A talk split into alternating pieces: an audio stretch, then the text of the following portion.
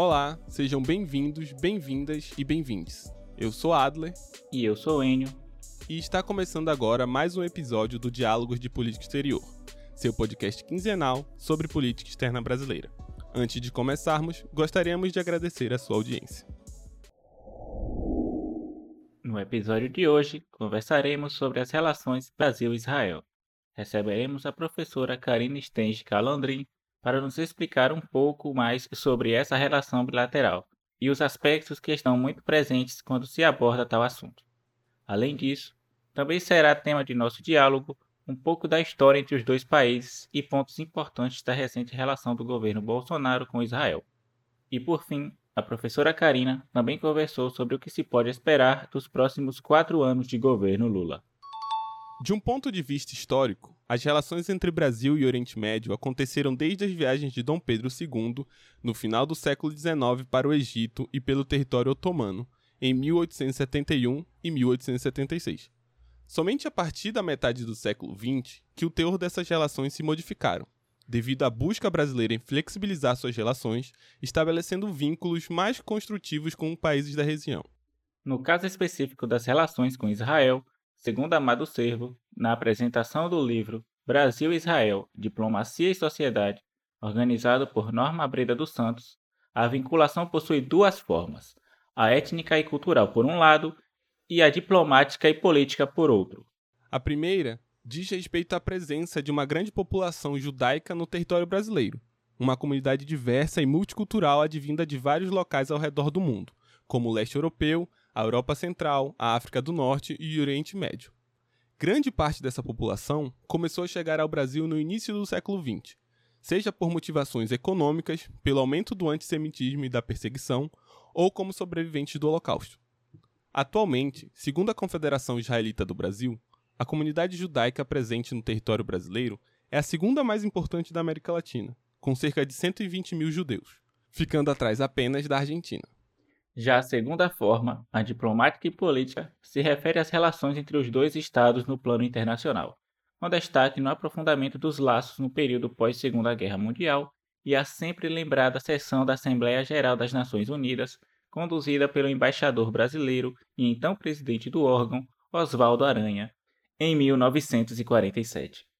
Na ocasião, a votação foi responsável por aprovar a Resolução 181, que estabeleceu, entre outras coisas, o plano de partilha da Palestina em dois estados, um judeu e outro árabe, abrindo espaço para a criação do Estado de Israel no ano posterior. Nos anos seguintes, o Brasil manteve relações equidistantes com Israel e os demais países da região, evitando se envolver diretamente nas tensões e conflitos. Somente a partir da década de 1970, como explicam as professoras Isabela Vaz Teixeira e Karina Calandrin no texto Abre aspas. Considerações sobre as relações Brasil e Israel na atualidade, a ideologia em perspectiva, fecha aspas, que os laços entre os países se modificaram.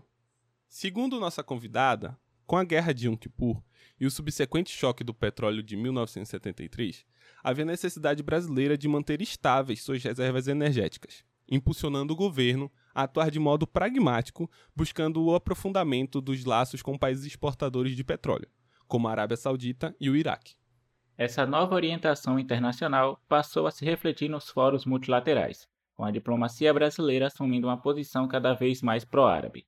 Como exemplo, podemos citar os votos favoráveis na Resolução 3210, responsável por convidar a Organização para a Libertação da Palestina, a OLP, para as reuniões sobre a questão palestina na Assembleia Geral, na Resolução 3237, que convidava a OLP a ser um observador na Assembleia além do voto favorável na controvérsia Resolução 3.379 de 1975, que caracterizava o sionismo como forma de racismo e discriminação racial. No entanto, anos mais à frente, ela foi revogada em 1991, com apoio do governo de Fernando Collor. Apesar dessa inclinação, a diplomacia brasileira ao longo dos anos não abandonou o princípio do direito de autodeterminação de fronteiras seguras para Israel defendendo também uma solução aceitável para ambas as partes. Durante os governos militares, essa postura continuou a mesma, como aparece no texto citado anteriormente, ao destacar a fala do presidente João Figueiredo de afirmar o, aspas, direito de todos os países da região inclusive Israel, a viverem em paz dentro de fronteiras reconhecidas. Fecha aspas. Saltando para um período mais recente das relações Brasil-Israel, podemos destacar que no governo Fernando Henrique Cardoso, o então chanceler Luiz Felipe Lampreia realizou uma visita oficial de alto nível a Israel em 1995. 22 anos após a última viagem desse tipo realizada por uma delegação brasileira ao país. Já nos governos de Luiz Inácio Lula da Silva, que tinha como objetivos de política externa tornar o Brasil um protagonista internacional, as relações com os países do Oriente Médio se aprofundaram ainda mais. Logo que ascendeu ao poder em 2003, a denominada diplomacia presidencial do Lula se mostrou atuante na região ao visitar o Egito, o Emirados Árabes Unidos, a Síria, o Líbano e a Líbia. Além disso, nesse período a diplomacia brasileira se engajou em participar dos processos de paz por todo o mundo.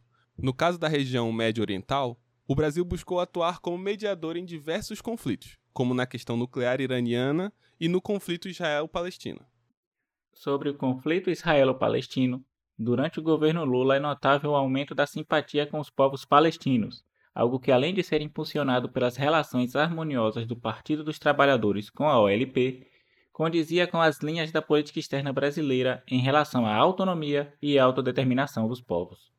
A diplomacia brasileira também considerava a resolução do conflito como fundamental para a existência da paz duradoura, não só entre os palestinos e israelenses, mas de todo o Oriente Médio. Desse modo, a política externa brasileira enfatizou que para o fim do conflito era necessária a criação de um Estado palestino, a manutenção do Estado israelense e o respeito ao direito internacional. Por fim, podemos destacar que Lula foi o primeiro presidente brasileiro a viajar para Israel. No caso, a visita ocorreu em março de 2010, em uma agenda que incluiu encontros com seu homólogo israelense, Shimon Peres, e o primeiro-ministro Benjamin Netanyahu. Também realizou encontros com empresários e discursou no Knesset, o parlamento de Israel, conforme o trecho a seguir. Defendemos a existência de um Estado de Israel, soberano, seguro e pacífico. Ele deverá conviver com o Estado palestino igualmente soberano, pacífico e seguro e viável, sobretudo pelo traçado dos seus territórios. Com esses propósitos, chegamos à reunião de Anápolis, lamentando que o movimento que aí se iniciou tenha ficado pelo caminho. Não podemos continuar desperdiçando esforços multilaterais, sobretudo quando apresentam um extraordinário potencial. Naquela ocasião, reiteramos nossa posição sobre a coexistência necessária de um Estado palestino com o Estado de Israel e expressamos nosso repúdio ao terrorismo praticado sob qualquer pretexto e por quem quer que fosse. Nos anos seguintes, durante o governo Dilma Rousseff, a natureza das relações entre Brasil e Israel se modificaram. O foco dado pela política externa da presidenta era para os temas relacionados ao comércio e à ciência e tecnologia.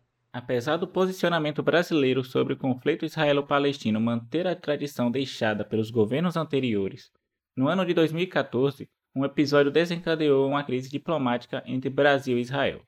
Na ocasião, em nota emitida pelo Ministério das Relações Exteriores do Brasil, o governo condenou, aspas, energicamente o uso desproporcional da força por Israel na faixa de Gaza, do qual resultou elevado número de vítimas civis, incluindo mulheres e crianças. Fecha aspas. Além da convocação do embaixador brasileiro em Tel Aviv para consultas. Diante da nota e da convocação do embaixador, o governo israelense reagiu mostrando desapontamento com o Brasil, considerando que tal ato incentivou o terrorismo e não colaborava para promover a estabilidade da região. Ainda, a reação mais contundente que intensificou o conflito diplomático ocorreu pelo porta-voz do Ministério das Relações Exteriores de Israel, Igal Palmer, em declaração à imprensa israelense. Nas palavras de Palmer, abre aspas, essa é uma infeliz demonstração de por que o Brasil, um gigante econômico e cultural, se mantém um anão diplomático. O relativismo moral por trás dessa medida transforma o Brasil num parceiro diplomático irrelevante, que cria problemas em vez de contribuir para soluções. Fecha aspas. Confira o trecho da reportagem sobre o caso exibida pela Rede Globo no Jornal Nacional em 24 de dezembro de 2014. Os sites dos principais jornais israelenses deram destaque à decisão brasileira e estamparam a irritação da diplomacia do país. Israel bate no anão diplomático Brasil por chamar seu enviado em protesto contra a operação de Gaza, diz a manchete do Jerusalem Post. Quem chamou o Brasil de anão diplomático e também de criador de problemas foi o porta-voz do Ministério de Relações Exteriores de Israel, que, ao falar ao Jornal Nacional, usou de mais ironia. A resposta de Israel é perfeitamente proporcional, disse Igal Palmor. Isso não é futebol. No futebol, quando o jogo termina em empate, você acha proporcional. E quando é 7 a 1 é desproporcional. Mas não é assim na vida real e sob a lei internacional, disse Igal Palmor. A única razão para não termos centenas de mortos nas ruas de Israel é termos desenvolvido um sistema antimísseis. E não vamos nos desculpar por isso.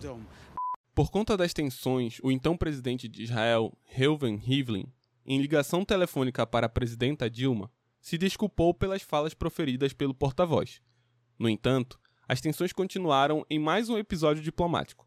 Dessa vez, o governo brasileiro ignorou a indicação de Danny Dayan para o cargo de embaixador israelense no Brasil, feita em 5 de agosto de 2015. A escolha desagradou as autoridades brasileiras pelo fato de Dayan ser membro do Conselho Yesha, responsável por representar assentamentos judaicos na Cisjordânia e em Jerusalém Ocidental. Devido a esse atrito diplomático, a embaixada israelense no Brasil ficou por mais de um ano sem representante. A normalização das relações só ocorreu em janeiro de 2017, quando Itamaraty, já no governo de Michel Temer, aceitou a indicação do diplomata Yoshi Shelley para o cargo de embaixador. Durante o governo de Jair Bolsonaro, podemos observar uma evidente mudança da postura da política externa brasileira em relação a Israel a gestão foi marcada por um acúmulo de controvérsias que se demonstram desde a ruptura do pragmatismo brasileiro nas relações internacionais até movimentos ideológicos caracterizados pelo personalismo ou favorecimento do interesse do seu grupo apoiador, como destacam Miriam Saraiva e Álvaro Silva em seu texto intitulado Ideologia e Pragmatismo na Política Externa de Jair Bolsonaro. Desde sua campanha eleitoral, Jair Bolsonaro já declarava sua intenção de maior aproximação de Israel, Após eleito, o presidente e seu chanceler, Ernesto Araújo, anunciaram a mudança da Embaixada do Brasil de Tel Aviv para Jerusalém, o que, segundo Araújo, contribuía para a inserção brasileira na região de forma pacífica. A mudança não se concretizou e o que vimos foi a criação de um escritório para facilitações comerciais. Duas visitas que ocorreram no período do mandato Bolsonaro se destacam e representam bem o caráter da política externa controversa já citada. Em março de 2019, a comitiva presidencial cumpriu visita oficial a Israel e assinou uma série de instrumentos bilaterais de cooperação nos campos de ciência e tecnologia, defesa, segurança pública, aviação civil, segurança cibernética e saúde. Entretanto, nessa mesma passagem pelo país, o então presidente Jair Bolsonaro foi alvo de críticas internacionais por ter visitado o Muro das Lamentações, local sagrado que gera conflitos na região a visita ao muro é simbolicamente vista como ato de legitimação do território ocupado. Em entrevista, Bolsonaro defendeu que tais posições da política externa brasileira deveriam ser respeitadas por uma questão de autonomia. Se eu, se eu fosse hoje abrir negociações com Israel, botaria, botaria a nossa embaixada onde? Seria em Jerusalém, tá certo? Agora a gente não quer ofender ninguém, agora quer que respeitem a nossa autonomia. Já em 2021, durante a pandemia de Covid-19, uma delegação chefiada por Ernesto Araújo foi a Israel para cooperar no desenvolvimento de tecnologias, terapias e vacinas para a prevenção e tratamento da síndrome respiratória. A perspectiva era de um suposto spray nasal contra a Covid-19 que estava sendo desenvolvido em Israel. A visita gerou poucos resultados e muitas desaprovações, já que custou caro aos cofres públicos e foi marcada por incoerências na delegação. Por fim, é difícil fazer previsões para o futuro do relacionamento de Brasil e Israel para os próximos quatro anos. A imagem da política externa brasileira, apesar de tradicionalmente bem posicionada no cenário internacional, foi bastante deteriorada durante o último governo e ainda percebe-se alguns fragmentos do que foi feito. Entretanto, o terceiro mandato de Lula nos apresenta alguns caminhos para quem procura observar o futuro das relações de Brasil e Israel pois já tivemos os antigos mandatos do presidente que servem como indicativos do que podemos esperar. A professora Karina Calandrin é doutora e mestre em Relações Internacionais pelo Programa de Pós-Graduação Santiago Dantas, Unesp Unicamp, PUC São Paulo. Foi pesquisadora visitante do Departamento de Peace and Conflict Management da Universidade de Haifa, em Israel.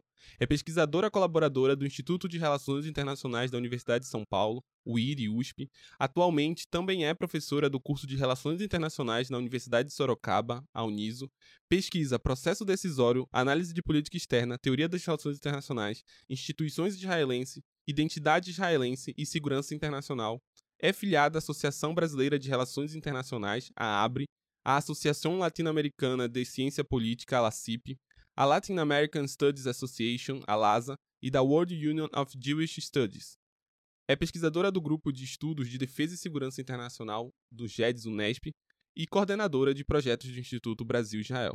Professora, a gente agradece muito a sua presença, a sua disponibilidade. Esperamos que também goste dessa breve conversa, né, desse breve diálogo, e seja muito bem-vindo ao Diálogo de Política Exterior. Muito obrigada pelo convite, é um prazer estar aqui com vocês. Bem, professora, é, reforço os agradecimentos do Adler. É uma honra contar com sua presença aqui nesse episódio de hoje. Bem, professora, para iniciar o nosso diálogo, gostaríamos de saber como surgiu o seu interesse pelo tema da política externa, especificamente da política externa de Israel. Ah, eu acho essa pergunta muito legal, que não, não me fazem tanto essa pergunta, e a história é um tanto curiosa. Tá? Então, eu vou tentar ser breve também para não alongar muito. É, eu, fui, eu fui estudante de Relações Internacionais na graduação, e, a princípio, eu tinha muito interesse na área de segurança internacional. Então, eu queria pesquisar conflitos é, internacionais em geral e né, não podemos é, ignorar o fato que Israel é muito envolvido em conflitos desde a fundação do Estado, até mesmo antes da fundação do Estado de Israel. Então, a região ali do Levante, no Oriente Médio, é conhecida pelos diversos conflitos e por ter sido disputada por diferentes povos ao longo da história, desde a Antiguidade Clássica até os dias atuais. Então, acabei é, me interessando em estudar os conflitos na região do Levante, é, no Oriente Médio, e mais especificamente a questão do conflito israelense. Mas, passando, assim, a, conforme eu fiz a minha iniciação científica, fui estudando um pouco mais sobre o tema, uh, algo que me incomodava bastante era, eram comentários que eu ouvia isso na, na faculdade, e depois também no mestrado e até no doutorado. Eu via comentários é, do tipo: é, ah, olha só, o povo judeu foi oprimido e agora é opressor. E eu sempre ficava ouvindo esses comentários e falava, nossa, é, me incomodava no sentido que eu achava muito simplório, né? A forma como, ah, definir assim, ok, existe a ocupação israelense, é, simplesmente o povo judeu foi oprimido no passado, então agora ele oprime, algo muito simplório. E aí eu queria estudar é, como as decisões eram tomadas em Israel, porque eu lia trabalhos no Brasil sobre o conflito, por exemplo, israelo-palestino, e era, eu via muito a perspectiva palestina, e isso não é um problema, mas hum, faltava um pouco para mim entender quem, quem, eram os tomadores de decisão em Israel. E, e sempre, sempre, ficava nessa, nessa simplicidade de que, ah, às vezes, até com juízo de valor. Né? Eles são maus por serem maus, é, eles ocupam porque são maus e porque não gostam dos palestinos, porque querem matar os palestinos. Eu assim, nada nas relações internacionais é simples dessa forma. Se fosse simples dessa forma, acho que não precisava da gente, né? não precisava de pesquisadores, não, não precisavam é, de cientistas, pessoas é, que se formam com a intenção de estudar temas de relações internacionais e de política externa em geral. E, e eu via muito essa, essa conotação nos estudos sobre Israel. E eu não via tanto em outras questões. Existem outras ocupações no mundo, infelizmente. Né? O Marrocos ocupa o Saara Ocidental, você tem hoje uma ocupação saudita no Iêmen, é, tem inúmeras ocupações no mundo, a, a Rússia na, na, na, Ucrânia, e eu não, eu não via esse juízo de valor em outras pesquisas. Então, eu fiquei interessada em pesquisar processo decisório de política externa em Israel. Eu queria entender como as decisões eram tomadas. Se era algo assim tão homogêneo que era uma massa que pensava igual, você não tinha estratos da sociedade, você não tinha diferentes partidos políticos, é, visões dissidentes, é, como que funcionava isso?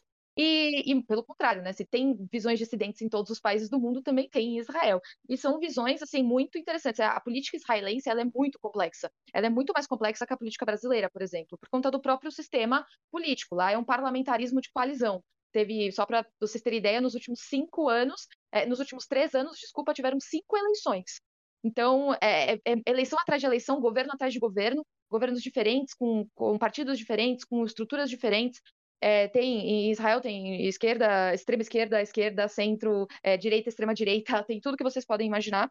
Então, é, foi esse meu interesse. Meu interesse era entender o processo decisório, porque eu via muito um discurso, mesmo dentro da academia científica, um discurso simplista sobre, o, sobre as decisões e sobre a política israelense, como se fosse uma massa amorfa em que todos pensam igual.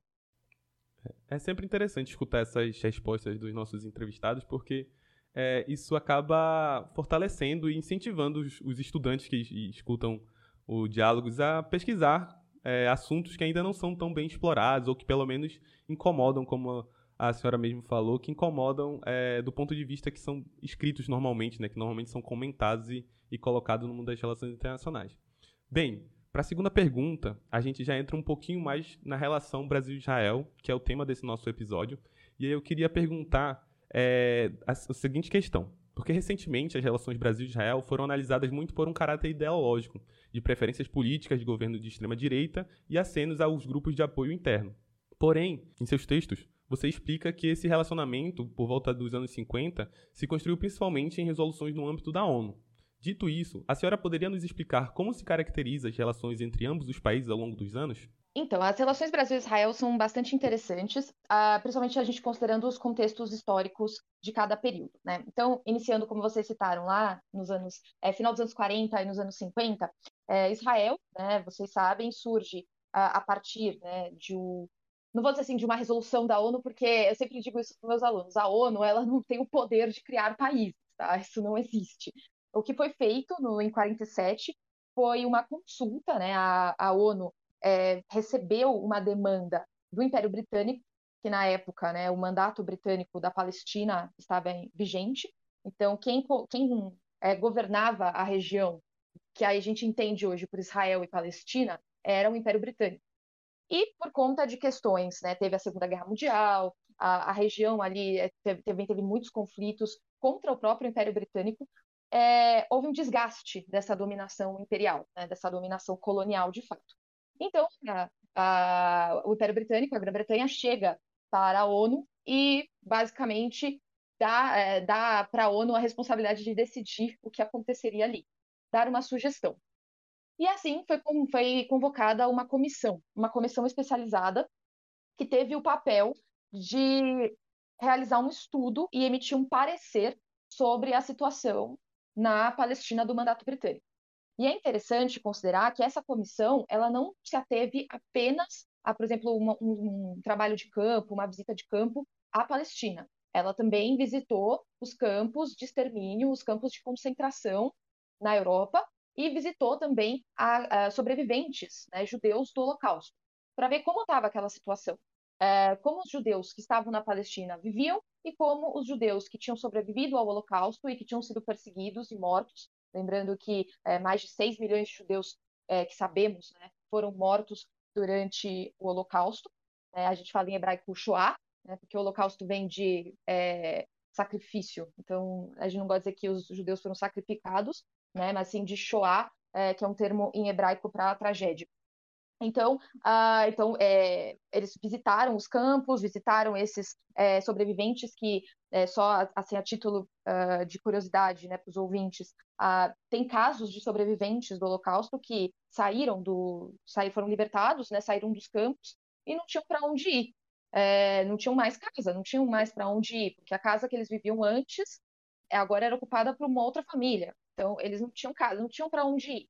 E muitos, por exemplo, queriam emigrar para a Palestina, porque tinham parentes, tinham vizinhos, tinham pessoas que no passado tinham conseguido emigrar para a região e que uh, viam ali a possibilidade de construir uma nova vida. Fora aqueles também que imigraram para outras regiões do mundo, aqui, por exemplo, Brasil, para os Estados Unidos, né, América Latina em geral. Uh, então, a gente também tem migração para outras regiões uh, do mundo. Com isso, então, a comissão emitiu um, um relatório. Nesse relatório, é, que depois se tornou a Resolução 181 da Assembleia Geral da ONU, a, a, a comissão recomendou que fosse dividido o território em dois países, né, em dois estados para dois povos. E deixou bem claro, né, esse, esse relatório né, é bem fácil achar na internet, qualquer um consegue encontrar, e tem em inglês, tem tradução também, uh, que nesse relatório eles deixam claro que nenhum dos dois, dos dois povos é, iam ter tudo o que queriam. porque nenhum dos dois teria a, o, é, o território todo.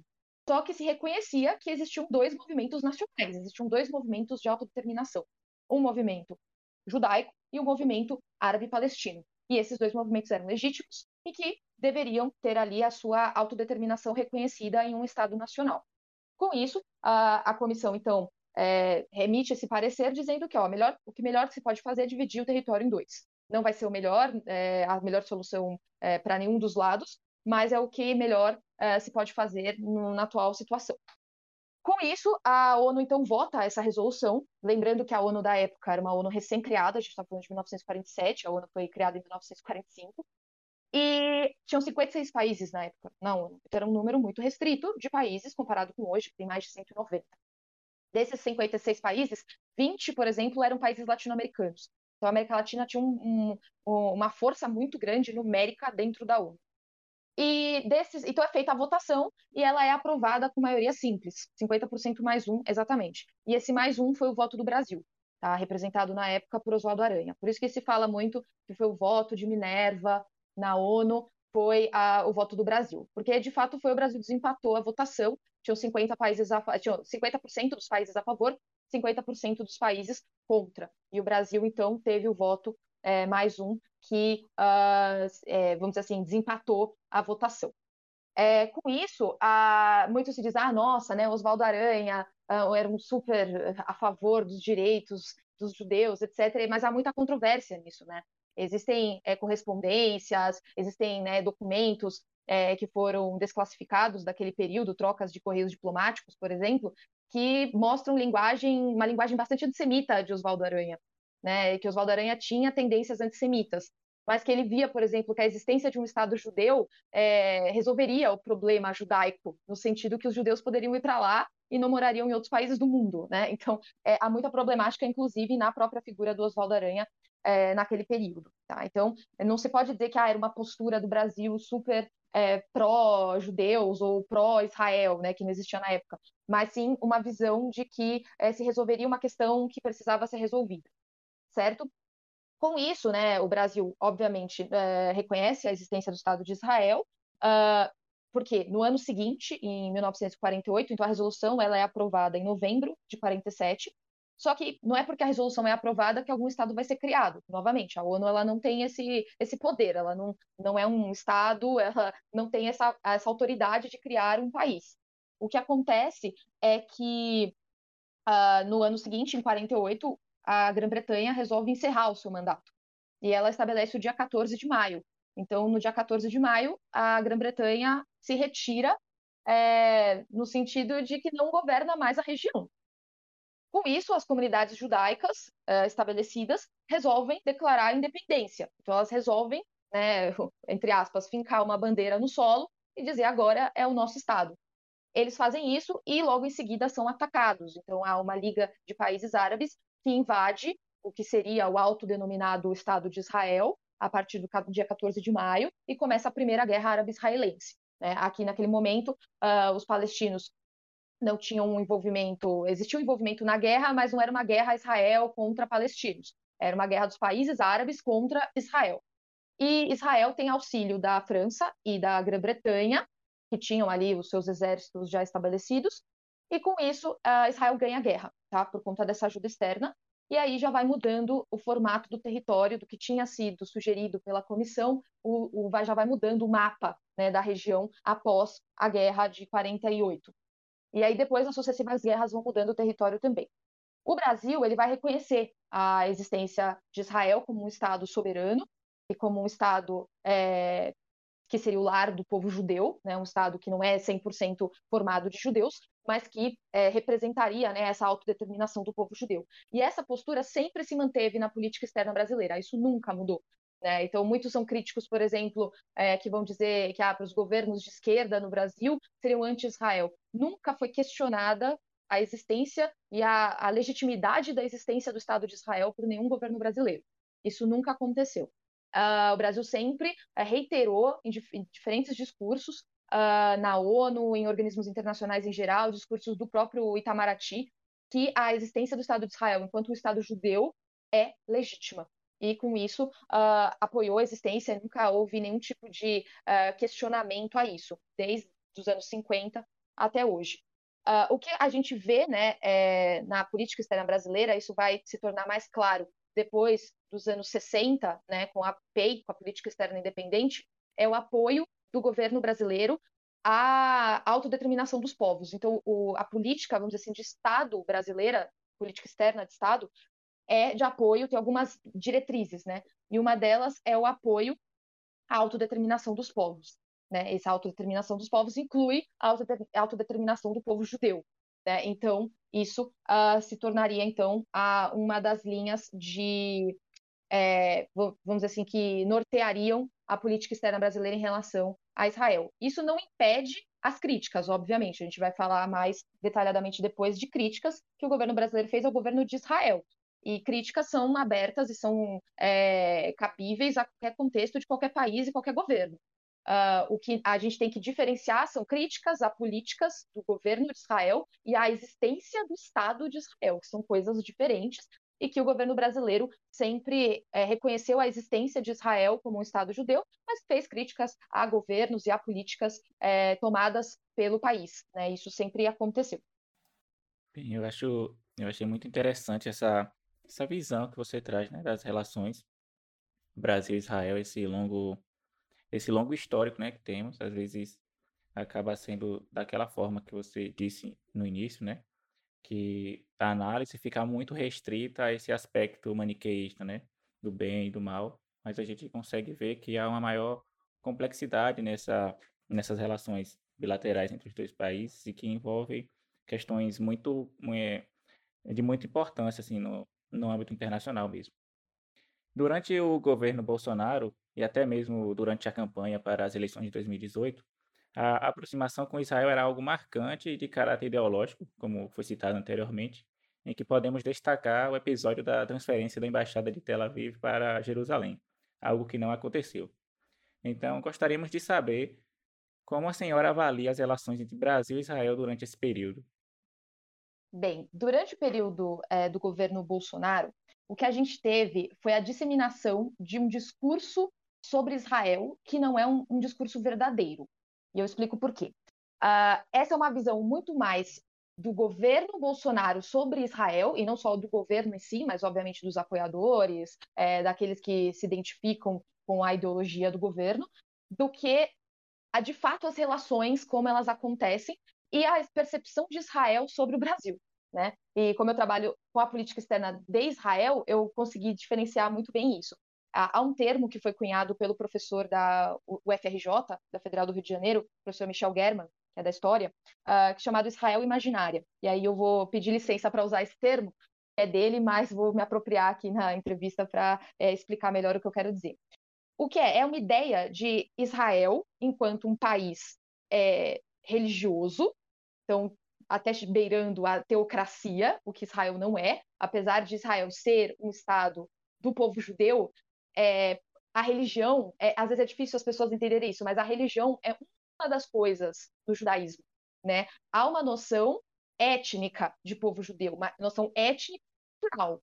Então, existe a, a, o povo judeu, que aí tem diferentes origens também, né? Eu, eu sempre gosto de, de, pegar nesse ponto, porque também há uma visão no Brasil uh, que, ah, ou é um povo e essa visão é, como eu falei, do governo Bolsonaro, uma visão super positiva de Israel, entre aspas, para um lado, e aí você tem uma visão, é, não digo da esquerda política, mas da esquerda militante, por exemplo, de grupos sociais, de Israel numa perspectiva negativa de outro lado. Né? E, por exemplo, que tende a invisibilizar grupos é, de judeus que não são europeus. Existem, sim, judeus europeus, mas existem judeus do norte da África, judeus etíopes, judeus do Oriente Médio, né? É, isso historicamente falando.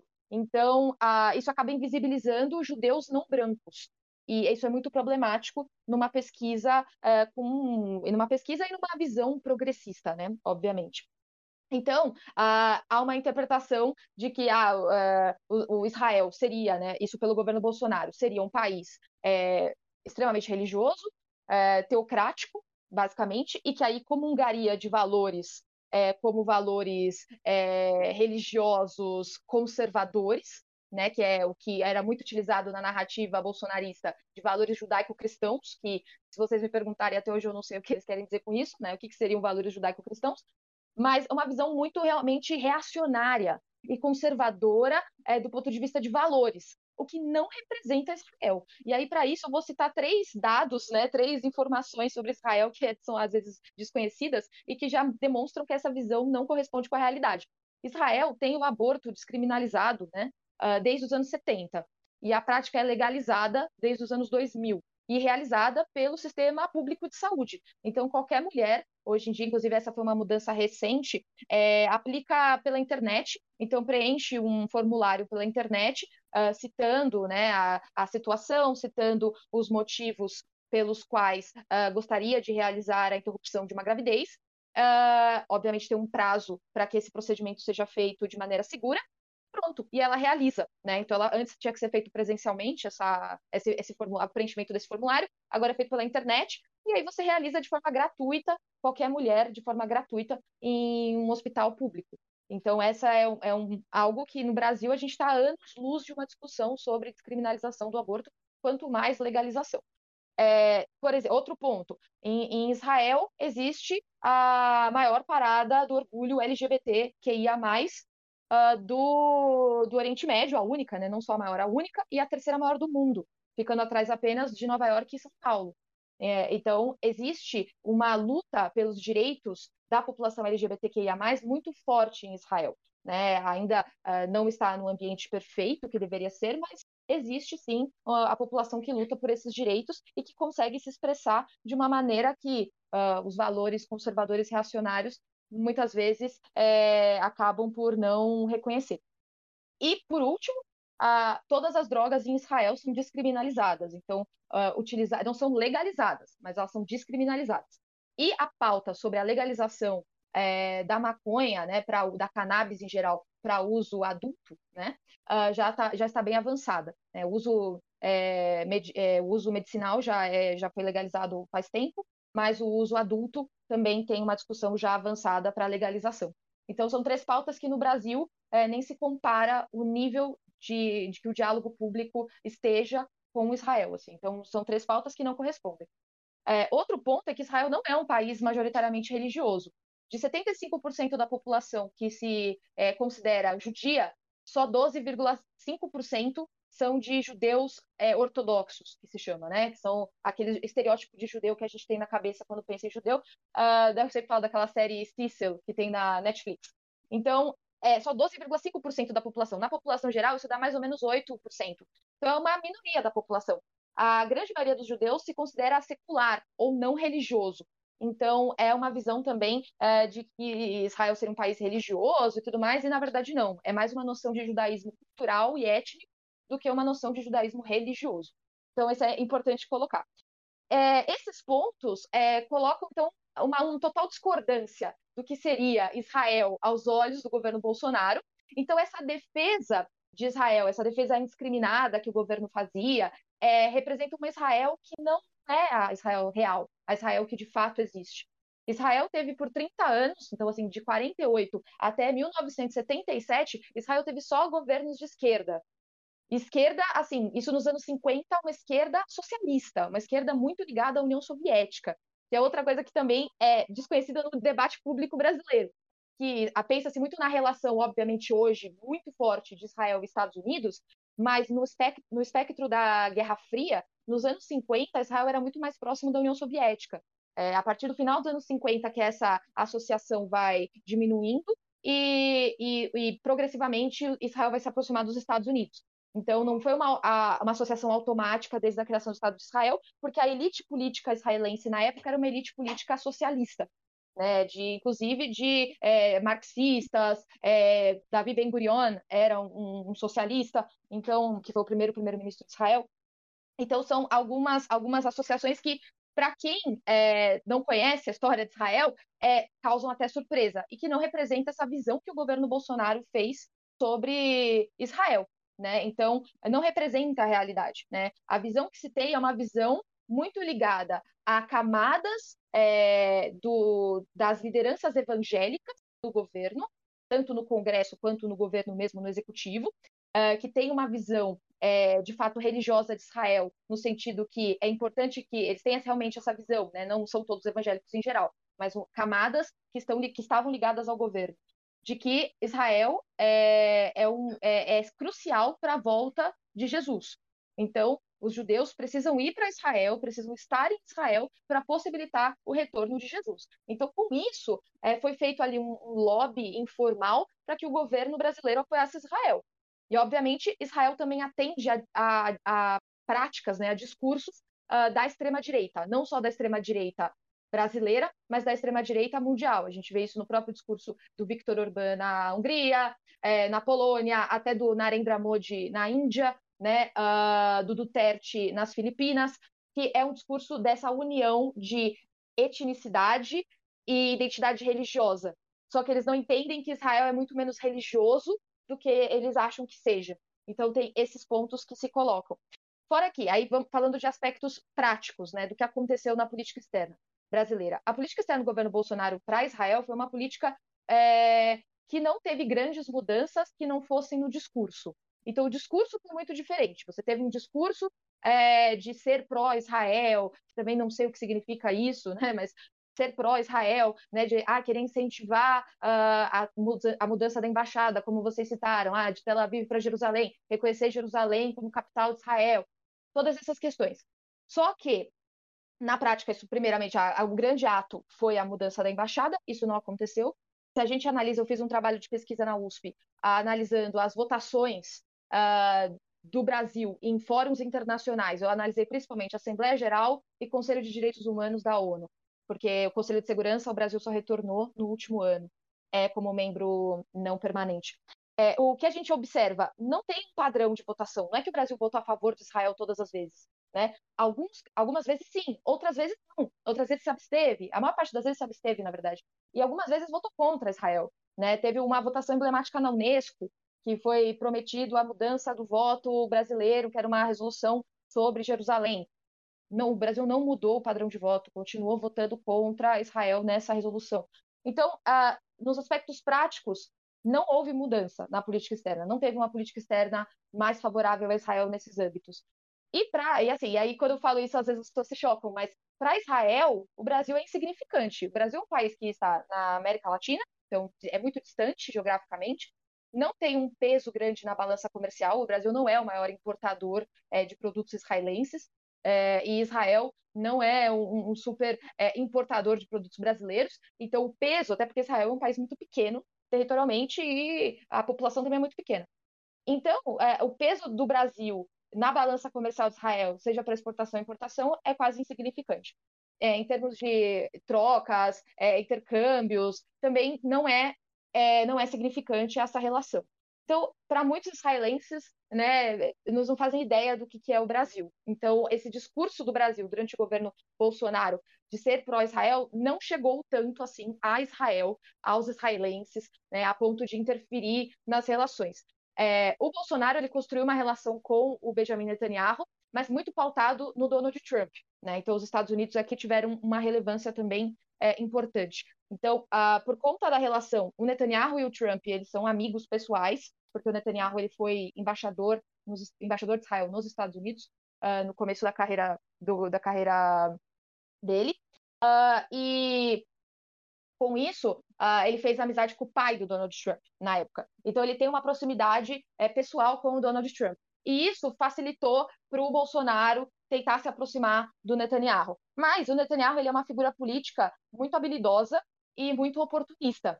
Então, a partir do momento que ele tiver que largar o, o Bolsonaro para agora dar atenção ao Lula, por exemplo, o Netanyahu vai fazer, se isso o beneficiar. Então, é uma relação ali muito oportunista que não estabeleceu uma amizade real nem nada do gênero. É, professor, eu confesso que são alguns dados que a senhora trouxe, inclusive me surpreendeu como aluno de estudante de relações internacionais. Eu acho que são dados extremamente relevantes, são informações extremamente relevantes para que a gente consiga ter um debate é, mais profundo e com maior relevância mesmo nessa questão de política externa israelense, ou mesmo relação Brasil e Israel. E agora eu quero trazer um pouquinho mais para esse finalzinho do que você falou e também alguns momentos da nossa entrevista você citou. Nessa nossa última pergunta, pensar sobre um pouco mais sobre o futuro né, das relações entre Brasil e Israel. É, agora, em 2023, inicia-se um novo governo, o terceiro mandato de Lula, e estamos apenas no primeiro trimestre desse, desse governo. É, e já tivemos alguns indicativos de rompimento dessa relação que o ex-presidente Jair Bolsonaro adotou para Israel. Assim, a gente gostaria de saber a sua percepção de como será a relação Brasil-Israel nos próximos quatro anos de governo e se nessa conta também entram os já citados mandatos de 2002 a 2010 do Lula como exemplos do que está por vir. Sim, é, acho bem interessante a gente analisar os governos, né, Lula 1 e Lula 2, para entender como pode ser a relação agora no Lula 3. E aí vamos também pedir licença para citar os governos da presidente Dilma, para a gente também ver um pouco esse panorama do que seria as relações é, do Brasil com uh, Israel, considerando governos agora de esquerda.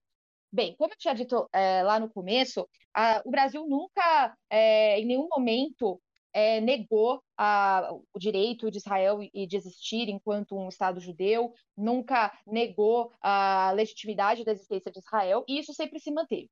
Apesar de termos tido a, duas crises diplomáticas durante o governo, é, os governos Dilma, e é por isso que eu vou citar os governos Dilma, durante o governo Lula, por exemplo, tivemos alguns pontos importantes foi durante o primeiro governo do presidente Lula que Israel foi convidado a ser membro observador do Mercosul, estabelecendo uma zona de livre comércio com o bloco. E Israel foi o primeiro país fora do bloco, fora bloco não, desculpa, fora da região, né, aqui da América Latina, que estabeleceu esse tipo de relação com o Mercosul.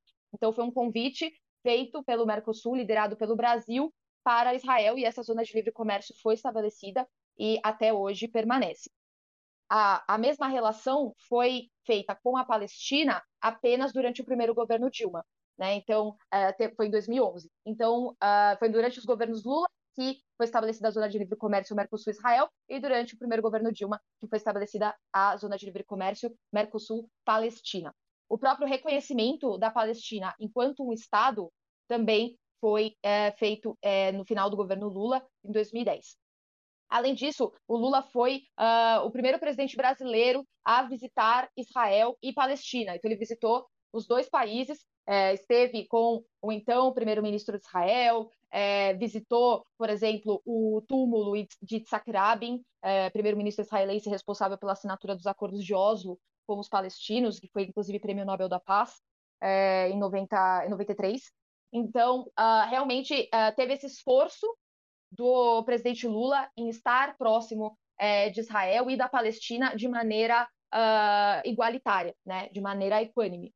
E isso representa muito a política externa uh, de Estado, que eu tinha citado inicialmente, de defender a autodeterminação dos povos. Né? Então, foi defendida a autodeterminação do povo uh, judeu, assim como a autodeterminação do povo palestino. Né? Então, assim, o Brasil reitera repetidamente a defesa de dois estados para dois povos. Né? Inclusive, em todos os discursos feitos pelo presidente Lula na ONU, né, na Assembleia Geral da ONU, uh, nas, nas, reuniões é, oficiais que acontecem em setembro de cada ano, o presidente Lula citou a Israel e Palestina, reiterando a existência né, de dois estados para dois povos para o fim do conflito. Também condenou diversas vezes ataques terroristas que aconteceram é, em Israel, muito fruto da segunda intifada, que aconteceu nos anos 2000, então, é, tanto o presidente Lula quanto o Itamaraty, institucionalmente falando. Então, sempre é, condenaram a, a violência, condenaram a, a escalada né, dos atos terroristas, reiterando dois estados para dois povos. Da mesma forma que também critica a, ações desproporcionais do governo de Israel em relação aos palestinos, né, como ofensivas é, de fato desproporcionais, né, muito maiores do que o poder de fogo que grupos é, como Hamas têm para combater Israel. Então, o que acontece que causa essa impressão de que ah, existe uh, um favoritismo do governo Bolsonaro a Israel e que uh, o governo Lula não teria, ou o governo Lula seria contra Israel, eu escuto muito isso na comunidade judaica brasileira, né, em extratos também, não querendo generalizar, em extratos da comunidade judaica brasileira, eu escuto muito esse discurso que o PT e, uh, e, os governos Lula e Dilma teriam sido anti-Israel, mas isso não é comprovado em hipótese alguma, porque, como eu disse, a gente tem exemplos de aproximação em certos pontos, o que acontece é sempre um discurso de condenar a violência, seja ela advinda de Israel, seja lá de vinda do, dos grupos palestinos que perpetram ataques de terrorismo. Então, é, o governo brasileiro, nesse sentido, sempre foi muito coerente nessa análise. O que nós temos, que foram dois episódios de crise diplomática, né, que não chegou nem perto de romper relações, mas que gerou, gerou um estremecimento, foi durante a, é, governo, os governos Dilma, primeiro em 2014, que houve uma guerra, né? Israel uh, fez uma incursão bem grande uh, em Gaza. Uh, foi operação até hoje, até esse momento, a operação, a maior operação que Israel fez em Gaza desde que o Hamas se tornou o governo de Gaza em, 2000, em 2006, ah, que foi a Operação Margem Protetora de 2014. Nessa operação, muitos palestinos morreram, civis palestinos morreram, e isso gerou uma comoção da comunidade internacional inclusive do Brasil. Então, o que o Brasil disse, né, a nota que foi emitida pelo Brasil, foi que uh, o Brasil condenava atos de terrorismo praticados pelo Hamas em relação a Israel, mas que a, a, forma como Israel estava lidando com os ataques era desproporcional e condenou o uso de violência desproporcional por parte de Israel. Isso gerou uma crítica, é, uma crítica do, do Ministério das Relações Exteriores de Israel em relação ao Brasil. Teve um, é, um enviado, né, um, é, não foi o ministro das Relações Exteriores, foi um enviado do Ministério das Relações Exteriores é, israelense que disse a famosa frase que o Brasil era um anão diplomático. Isso gerou uma crise. Uh, o, o, embaixador brasileiro em Israel foi chamado para consultas, uh, então teve uma, um estremecimento das relações nesse ponto que depois retornaram à normalidade. Pouco depois, já no segundo governo Dilma, houve uma crise é, diplomática relacionada ao embaixador israelense no Brasil. A gente sabe que da praxe, né, os países indicam os embaixadores é, para os países, né? E o governo do país ele tem que assinar a autorização para que esse embaixador possa assumir a embaixada no país em questão. E Israel teve trocou os embaixadores, o embaixador é, israelense no Brasil na época, inclusive, não era judeu, era um druso. Uh, que, é, que ficou um tempo no Brasil, foi é, trocou de posto, né, foi para outro país, e Israel enviou outro é, embaixador, que era o Dani Dayan.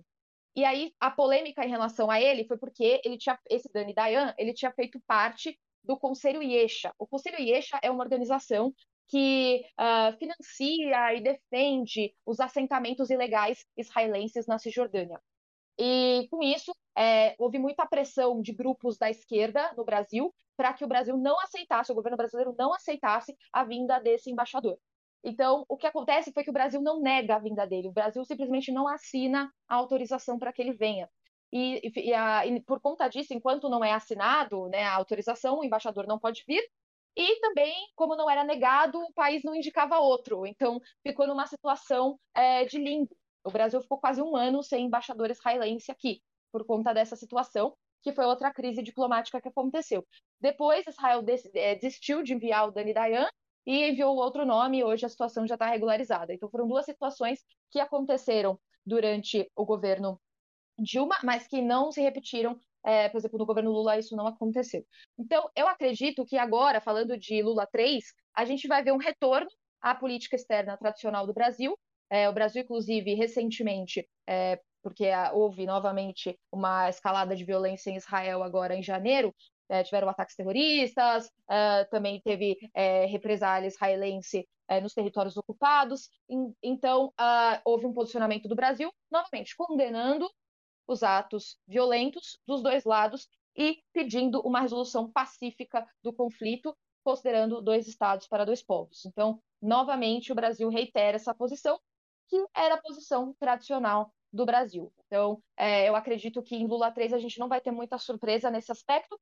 O que pode acontecer é que, uh, na verdade, não aconteceu em Lula 1 e 2, mas o que pode acontecer é um posicionamento, talvez alguma fala é, um pouco mais dura, condenando a ocupação israelense, condenando é, qualquer tipo de é, empreitada, é, operação militar mais uh, ofensiva e desproporcional em relação aos palestinos. Então, isso pode acontecer mais no discurso. As relações em si não devem ser afetadas e uh, as, é, tanto as relações quanto Israel é, quanto com a Palestina devem ser mantidas e a defesa de dois estados para dois povos também.